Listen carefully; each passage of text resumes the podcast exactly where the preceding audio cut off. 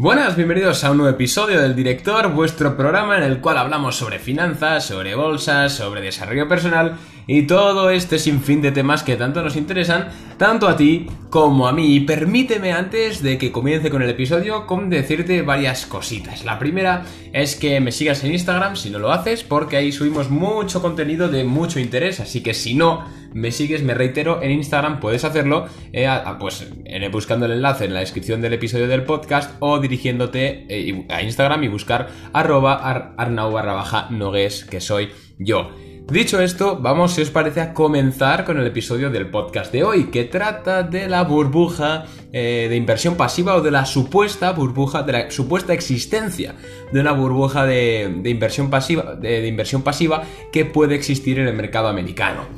Muchos por Instagram también me habéis preguntado que si que dé mi opinión sobre esta burbuja, si realmente creo que existe, si creo que no existe, si creo que aunque exista va a seguir tirando para arriba sin que explote, etc. Y por ello pues me he dignado a hacer, hacer este episodio del podcast. Para quien no esté muy enterado, la inversión pasiva es aquella inversión en la que tú metes tu dinero y sin hacer ninguna transacción en meses o incluso años, es decir, sin tocar tu dinero de ahí, pues se va generando la rentabilidad. Por ejemplo, la inversión pasiva por excelencia y más famosa son los fondos indexados. El típico mete tu dinero cada mes en el SP500 y de esta forma pues te dará la rentabilidad anual.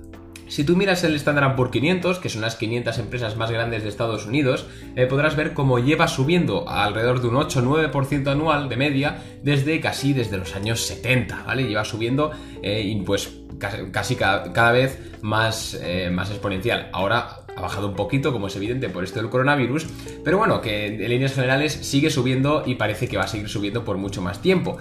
Ante esta premisa, la gente ha empezado a pensar en la existencia de una burbuja de inversión pasiva, porque claro, si cualquier persona coge y mete su dinero en un fondo indexado al SP500 o compra las mismas empresas que están en el SP500 y siempre sube, pues al final se va a generar una burbuja. Además que es muy, una forma de inversión muy sencilla. Yo mismo tengo dinero puesto en este tipo de, de fondos. Simplemente dejas tu dinero y te olvidas y en un año o dos años tendrás tu dinero multiplicado. ¿A qué viene? ¿Quién ha descubierto esta burbuja o quién ha empezado a pensar que pueda existir una burbuja de inversión pasiva? Bueno, pues el gran famoso el gran y famoso Michael Berry, que para quien no sepa quién es Michael Berry o Barry o como se pronuncie, es eh, la persona que predijo la crisis del 2008 y que se inventó un producto financiero para apostar en contra, es decir, en corto, contra los bonos hipotecarios subprime, ya sabéis, los AAA que daban las agencias de calificación y que al final acabaron siendo, eh, pues acabaron derivando en impago y pues acabó con toda la crisis del 2008 que ya conocemos más de sobra y hemos sufrido sus efectos. Entonces, claro, cuando un, cuando un personaje de este calibre, como Michael Barry, que ya predijo la burbuja inmobiliaria, predice ahora una burbuja de la existencia de una burbuja de inversión pasiva, pues que se te hiela la sangre porque dices, joder, a lo mejor tengo que sacar mi dinero de estos fondos indexados. Por eso hago este episodio, para, intentar arrojar un poco de luz sobre el tema, sobre todo para aquellos que no estéis muy metidos en el tema macroeconómico y pues, pues todas las noticias de Estados Unidos. Y también un poco para, ¿por qué no?, para dar mi opinión. Sinceramente, yo sí creo que hay una burbuja de inversión pasiva. Sí lo creo porque durante los últimos 10 años, más o menos desde, sí, desde el 2011, 2010-2011, la bolsa ha tenido una afluencia de nuevos de nuevos inversores apoteósica, histórica. Nunca antes había visto, había habido tantos inversores en un mercado como el estadounidense. Y esto precisamente será producido por el auge de las nuevas tecnologías. Alrededor de 2011 fue cuando se popularizó el iPhone y pues empezaron a aparecer los primeros brokers online adaptados para telefonía móvil. Entonces eso puede explicar que haya una mayor afluencia de inversores. También todos los fondos ha habido un, gran crecimiento del número de fondos indexados de muchos bancos e instituciones a este tipo de, fondos de, bueno, de referencia en Estados Unidos. Pero la gracia no es, o sea, una burbuja no se forma porque haya mucha gente que haga algo que funcione. No. O sea, puede haber muchas personas que se monten una empresa de ferretería y no por ello la ferretería va a dejar de ser rentable. ¿Se entiende más o menos? No porque mucha gente esté invirtiendo en un fondo indexado es porque los fondos indexados estén formando una burbuja que vaya a explotar. Simplemente puede que realmente tengan una rentabilidad intrínseca en su, en su definición, en su significado. Pero aquí viene un problema, y es una cosa que se ha producido y que se ha acentuado con la crisis del coronavirus.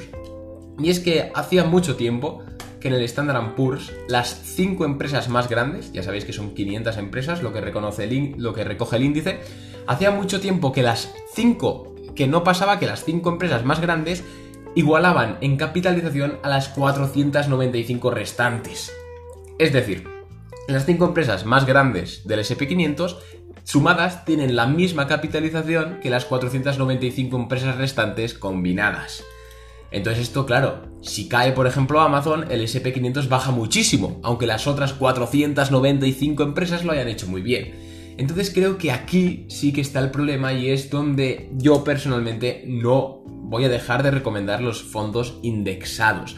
No soy tan radical como, Michael Barry, que directamente está apostando en contra que va a caer eh, en la economía estadounidense.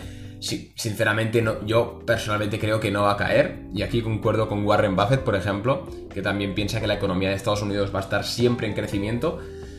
Pero bueno, sí que creo que puede haber varias eh, ligeras caídas e incluso que se mantenga en un mercado lateral o ligeramente bajista durante varios años. Precisamente por esto, porque las cinco empresas más grandes son igual de potentes que las 495 restantes.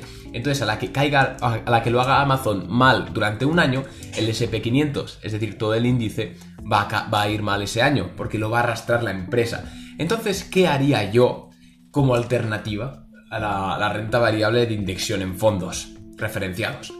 Muy sencillo.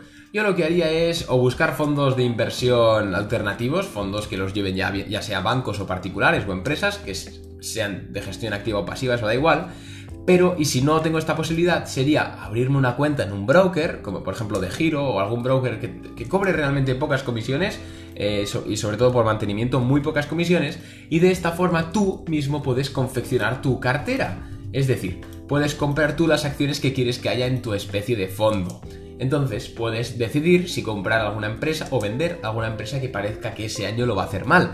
De esta forma te estás evitando el problema de pues, los fondos indexados que estamos diciendo, de la gestión pasiva. Eso sí, esta, esta alternativa de inversión requiere un poco más de conocimiento porque necesitas saber cómo están los mercados y pues si ha habido inflación, deflación este año, qué empresas lo están haciendo bien, cuál es mal, pero es algo muy básico y que realmente con cuatro libros y, un poco de entusiasmo, puedes, no se requiere tampoco mucho conocimiento, para que me entendáis, simplemente un poco conocimiento general económico y un poquito específico de los mercados financieros. Con esto podemos sacar nuestro dinero de los fondos indexados de la gestión pasiva, evitarnos la posible burbuja que haya o no haya, nos quedamos nosotros tranquilos y además pues tenemos control absoluto sobre nuestras posiciones, de tal forma de que si un Amazon, si un año Amazon, por ejemplo, lo está haciendo mal, pues podemos decir, mira, vendemos y compramos otras, otras acciones que a lo mejor no, vayan a, no, tengan tanto potencial, pero sí van a tener más seguridad.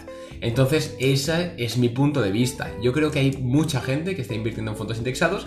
Creo que van a relajar su crecimiento porque los últimos 4 o 5 años ha sido apoteósico, pero no creo que se vaya a hundir la economía de Estados Unidos, haya coronavirus o no haya coronavirus. Esa es mi opinión. Si tenéis cualquier opinión opuesta, contraria o diferente, como siempre podéis ir a Instagram y debatimos ahí lo que queráis, cualquier dudita, cualquier cosa, pues podéis enviarla también al correo electrónico que os dejamos, que os dejamos disponible en el podcast, a jnogues.com. Y nada, que nos vemos en el siguiente episodio. Un saludo.